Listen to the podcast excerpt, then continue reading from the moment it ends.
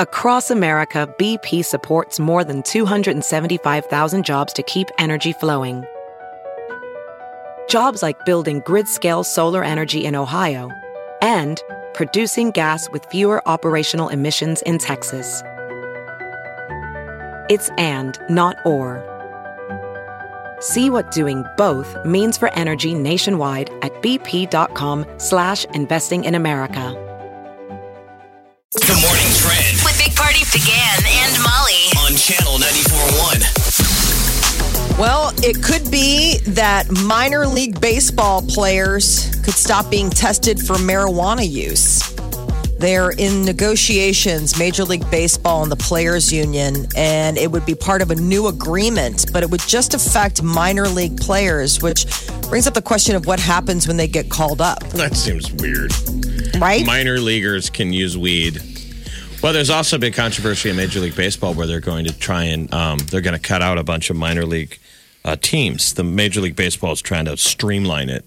Mm-hmm. Oh. But what suffers is small towns that aren't. It's not about Major League Baseball. It's about having a local ball club. It's the sport. The Toledo Mud Hens or whoever it is that you get to go, and it's not a very expensive ticket. nope. it's a good family event. Just a lot of fun to go see them. And now Um, we know it's more enjoyable because they're high. Apparently, they're enjoying it. I don't think as you well. need to add weed to minor league baseball. It's boring enough as is. Stop Like these it. guys need to be paying attention because I'm not. I don't know how anyone could play high any sport I- I- outside of bags or something, you know, and that's not even a sport. But sorry, well, the I- the idea is is that this is supposed to broker an agreement about opioid use, so Okay. pain management. The I think they idea should that let- safer pain killing alternative All right. would be the That makes marijuana. sense. Molly, I agree. I think they should let all of the I think major they league should. teams be able to use it for medic- medicinal reasons, aches and Yes. pains. Those former NFL guys, they say that's that works the best. They said it's the Pain. only thing that can really reach in and Go address inside. Get- that get that deep. pain. Yeah. And and keep them functional, you know? I mean, the opioids, man, you are completely playing with a very dangerous substance as we've all become to know in the last couple of years as we realize there's an opioid crisis in this country. But Major League Baseball, the draft is reportedly coming to Omaha uh, this summer.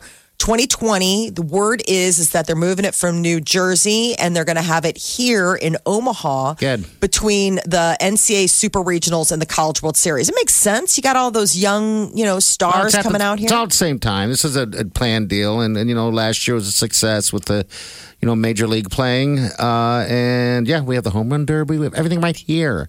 So good. It's about time. baseball town. Christmas is quickly approaching, and uh, Christmas cookies. Everybody has their favorite, but apparently, uh, when it comes to state by state, they've broken down what are the top Christmas cookies for each uh, for each state. Here in Nebraska, it is all about the peanut blossoms. I You know, have those never even heard of that. those peanut butter blossoms, you've seen them. They're the ones with the Hershey kisses squished on top. You know, they're the like peanut butter cookie, and then you put like a full Okay. Hershey's kiss. God, I call that just like a Hershey's cookie. Yeah, Oh, I right. did- But but it's they're a peanut butter cookie with a Hershey's kiss in the middle. Yep, they're peanut butter blossoms. Um, uh, in Iowa, it's all about the uh, Kringle cookies, which I've never seen it. The Swedish Kringles. I mean, they look really pretty, but I don't necessarily think that that's like the go-to that I would expect from you know the holidays. Mm, Do you guys make uh, seasonal ca- candies? Like my mom used to make Martha Washington balls. Those Oh, were yeah. a big deal. oh, really? It was like some kind of white uh, concoction in the middle, dipped in waxy chocolate, Ooh, and then you froze them. Those That were sounds always delicious. good. That I don't think sounds she really makes her yummy. full arsenal of Christmas cookies, but it used to be a pretty big deal. You know, when you get the uh, Christmas shaped cookie prints. yeah, Yeah. and do it out and You know, do the reindeer, roll out sugars and- cookies. Santa Claus with a little bit of frosting on top. Oh, Yep, the rollout cookies. I always make for my family. I'm the one that makes the gingerbread cookies. Are they So any that's- good? Are they pretty good? They love them. Oh my God, they're so good. I got this recipe from this old German woman. it was she like would- one of those things where she's like, I'll give this to you. And I was like, all right. And I, it's like a go to every year. And I make them. Um, but rollout cookies, is another one. Spritz cookies are a big one. Have you seen those? Like, with you have to have the special spritz cookie gun thing where it's like you put the dough in like this tube and you s- you just Squeeze, it out, the- you yep, push mhm, hard, and it comes out. Okay. Yes, yeah, Yeah, But those are the peanut ones I'm butter- talking about. That used to be in the in the arsenal of, of mom Christmas cookies, the Spritz so cookies. good. It's Yeah. a buttery flavor. Yes. Yeah. And they're so cute. And they're like, I mean, once you get on a roll, they can come out pretty easily. That's where you want to hang around the kitchen and uh, lick lick the bowl, lick the batter. Yes. Lick the uh, thing. What is that thing? The uh, that you spin around. The blender, The little, the blender little blender. stick. Oh, man, that tongs. You'd bring be me like, can back." I lick those? Yes. The paddle. You want the, uh, that, that's the thing. The, paddle. kid starts circling around. And then it's like hysterical because then, then they end up looking like the Joker. Do your kids do that still, or are they unimpressed? Yes. No, they like are all about unfinished uh, because that's what I never understood about cookie dough. I I'm would with always you. have that argument of like, it's perfect now. it. Yes. Like Cook Why it. put it in the oven? Yeah, they're like, oh, you won't get sick. Fun Oh, haters. I mean, you hear about like dogs and cats. Like the minute they hear the can opener, they come into the kitchen. The minute those kids hear the blender, like the the mixer going, The cat It's like comes they're in and on me. says, exactly. Well, There's a viral video of a cat who sounds like it's saying, We here will hi in a southern accent. Ah. The cat runs away in the kitchen, and the person is filming on their phone, and they follow it around the corner. And there's the cat waiting there, and it looks right up like, Well, hi. Please post that. That is awesome. Listen to that. He comes around the corner. Well, hi. howdy. Y'all making cookies? Big Party, DeGan and Molly This is the Big Party Morning Show. on Channel 94.1. Welcome to the show, yo. All right, uh, looks like Moon 5 is going to be in Lincoln at the Pinnacle Bank Arena in August. So we got tickets. Oh, How exciting is that for uh uh who is it? James Valentine from Yeah. Maroon Five, the Lincoln guy, to be able to play in your own hometown. oh, for real. On think that, that- big That stage. probably never gets old. Like you you grow up in a little town like Lincoln and then you become a rock star. Yeah. And you get to come home and play in front of your friends and you're like band teacher and stuff. Super cool. Your band teacher. That's funny. What's his story? Is he married or anything like that? You want to marry him? I would love to marry him. You're He's putting it got out there. that- believe long you're spoken flowing hair. for. I believe.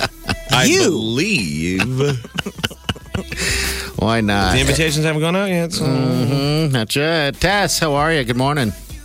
Oh my god, did I win? No. Yeah. No, I no. Oh my god. No, you No did. way. Yeah, you did. You I'm did. so excited. Are you really? What? Yeah, I've been a Maroon fan, fan since I was like, or Maroon 5 fan since I was like 13. So, and I'm almost 30. So, yeah, this is amazing. Ah, well, Very hey, cool. that is awesome. Who you going to take with you? You got a friend with you or what? Oh, I'm going to take my daughter. Your She's a huge dog? fan. Nice. How old is she? Yeah. How old is she? She's 11. Okay, that's a good What age. is your favorite song? I mean, I'm digging the new single, but Oh. what's your throwback? If we're going to do Maroon 5 classic, what's your go to? She will be loved. Are you She will be kidding? That's loved. The, the song is so, yeah, so good. I still think the first one, Harder to Breathe, it's still pretty. Oh, that was good too. Yeah, absolutely. I like payphone.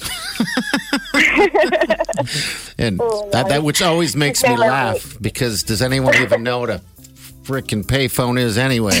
You know? Go to the Red Lion in Blackstone. That's right. They got one there. And you can see the age Mm-hmm. cutoff because the millennials stare at the phone booth like Oh, they're what is that? fascinated, like they're staring at a dinosaur. is- No, Oh, they're like that's, Touching it. That's like Superman's That's what uh, they do. People- closet. they take you know? Oh, selfies all night in front of the payphone. I do not doubt it. All right, Tess, you got a pair of tickets. Congratulations. Oh Thanks my for God. listening. Thank okay. you. You're welcome. Yeah, thank you. you bet. Hold on the line. The Big Party Morning Show. Time to spill the tea. Miley Cyrus is celebrating her emancipation from marriage by getting freedom tattooed onto her right hand. This is just another installment of Miley's breakup tattoo tour. So that was a rough breakup, man. She, he tuned her up. She's gotten gone. quite a few. So, in addition to freedom on her right hand, she also got on her left shoulder at the same visit, I'm proud of you from Yoko Ono. She had gotten a Pixies uh, m- song lyric uh, back in I don't know, August when she was first dating Caitlyn Carter. after breaking things off with Liam. And that was, you know, another one. My head was feeling scared, but my heart was feeling free. Well, that Yoko Ono thing is confusing until you see it. You know, it says uh, she got a apparently a note from her saying uh, that uh, Yoko Ono wrote, "I'm proud of you." Uh-huh. Yoko, wow, look at that. So she put that on her shoulder, huh? So she's gotten quite a bit of ink. She's gone and gotten ink, you know, with her boyfriend Cody Simpson. Nothing matchy, but uh, they've gotten. So she's been really uh, expressing herself with the tattoo arts since the breakup. Ryan Reynolds narrowly escaped a barricade collapsing on him when he made an appearance at Comic Con in Brazil. So those barricades, like if you've ever been in standing room only up close to the stage, they put those temporary barricades that, that kind of divide you from the front of the stage. From the You know, fans. security usually stands behind it. One of those collapsed when the crowd pushed up against it.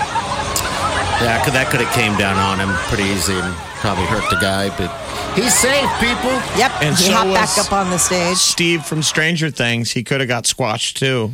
What about his hair? I hope his hair was still on point. He's just got a massive mane of hair. He's got That a guy helmet- has just. helmet he does. head. Jeff, look Insane. at that. Th this it went down on both sides. It looks like it's a runway type deal, and yeah, they went. Down. You, you need Fans better went- barriers, people. Better Crazy. Come on, barriers. Brazil. You can do better with the barriers. It's the 35th anniversary of Pee Wee's Big Adventure, and Uh-huh. Pee Wee himself, Paul Rubens, is going out on the road. Uh, they're going to do screenings of the movie, and he's going to appear and speak and host the screenings at like 20 cities starting on Valentine's Day in 2020. What an interesting So- dude. He's funny. That show was hilarious. now it kind of sounds like the Joker. I'm trying to use the phone! Is it- he was sort of his own Me Too moment. Yes. And I felt bad. That was such a bad. I mean, he wasn't hurting anyone but himself. He was hurting Yes, himself. he was hurting himself. Exactly. He was hurting himself in a dirty movie theater. Yes, but he, you know, it was simpler times. And he had a show on Saturday morning, you know, uh, it's bad, cartoons. And people, I mean, I- would he have survived that in this day and age? Like, would that have even come up on the radar? Oh, he disappeared for a long time. Hmm. I think it still would have because it was a children's show. You know, and parents are like, this guy's talking to my kids, but Santa I'm with raincoat. you just wonder. I mean, the, all of the atrocities that we have seen perpetrated on yeah, social it media. is hardly and Me everything, Too like, where you're hurting somebody else. He was just, Right. he was, he was uh, choking Just the puppet. He was time off. Strangling The, the bishop.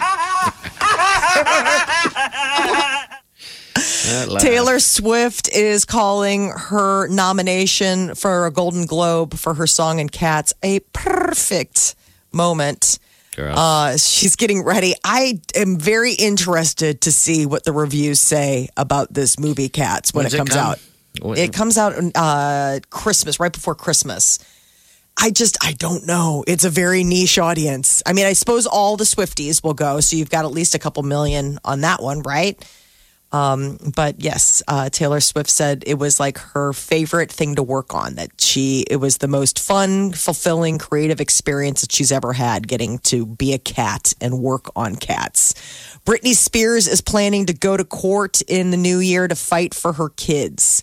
She just had a big birthday, and everybody was, you know, curious how she was doing. And everybody says that she's been doing really well, taking care of herself. She's in a healthy relationship romantically but you know her she had her custody time with her sons reduced back in September. Well, who has the kids then?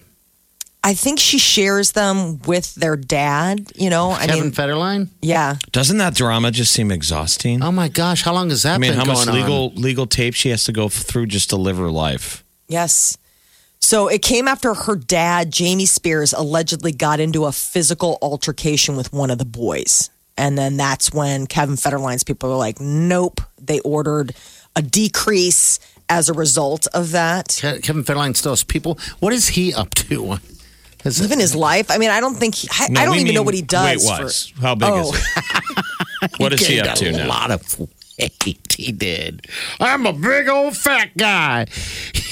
I You. forgot about that. Kitty got Wow. claws. Oh, I'm trying to have fun over here. All right. That's Hey, I'm funny. trying to have Kinda fun. right. Oh, Hey, Downer oh, woman over here. Come on. That was fun too. Uh, he looks normal. I mean, he doesn't look overly plump. I know that there was a time when it looked like he was really eating his emotions. Well, but track, I, Yeah. uh, track suits aren't necessarily flattering, right? When yeah, you I start mean, gaining weight, and I suppose maybe it depends on what you're wearing the tracksuits for. Is it one of those things where it's like they're the only things that I feel comfortable with? I mean, that guy was like a fashion plate for one minute. Like American boys dressed like K-Fed because that's what we thought girls liked. And that was a sad moment. Yeah. Yeah, it was. Nobody won in that except for like the tracksuit industry. It was They just were lazy loving it. wear. I feel like I'm hurt. I'm not wearing tracksuit though. Not today. You're like, I'm not that put together. Now we would call it the bounce collection. there you go. There you go. With Is the he little uh, is he hands. Mm. sporting a lot of the tracksuits as of late? I don't know.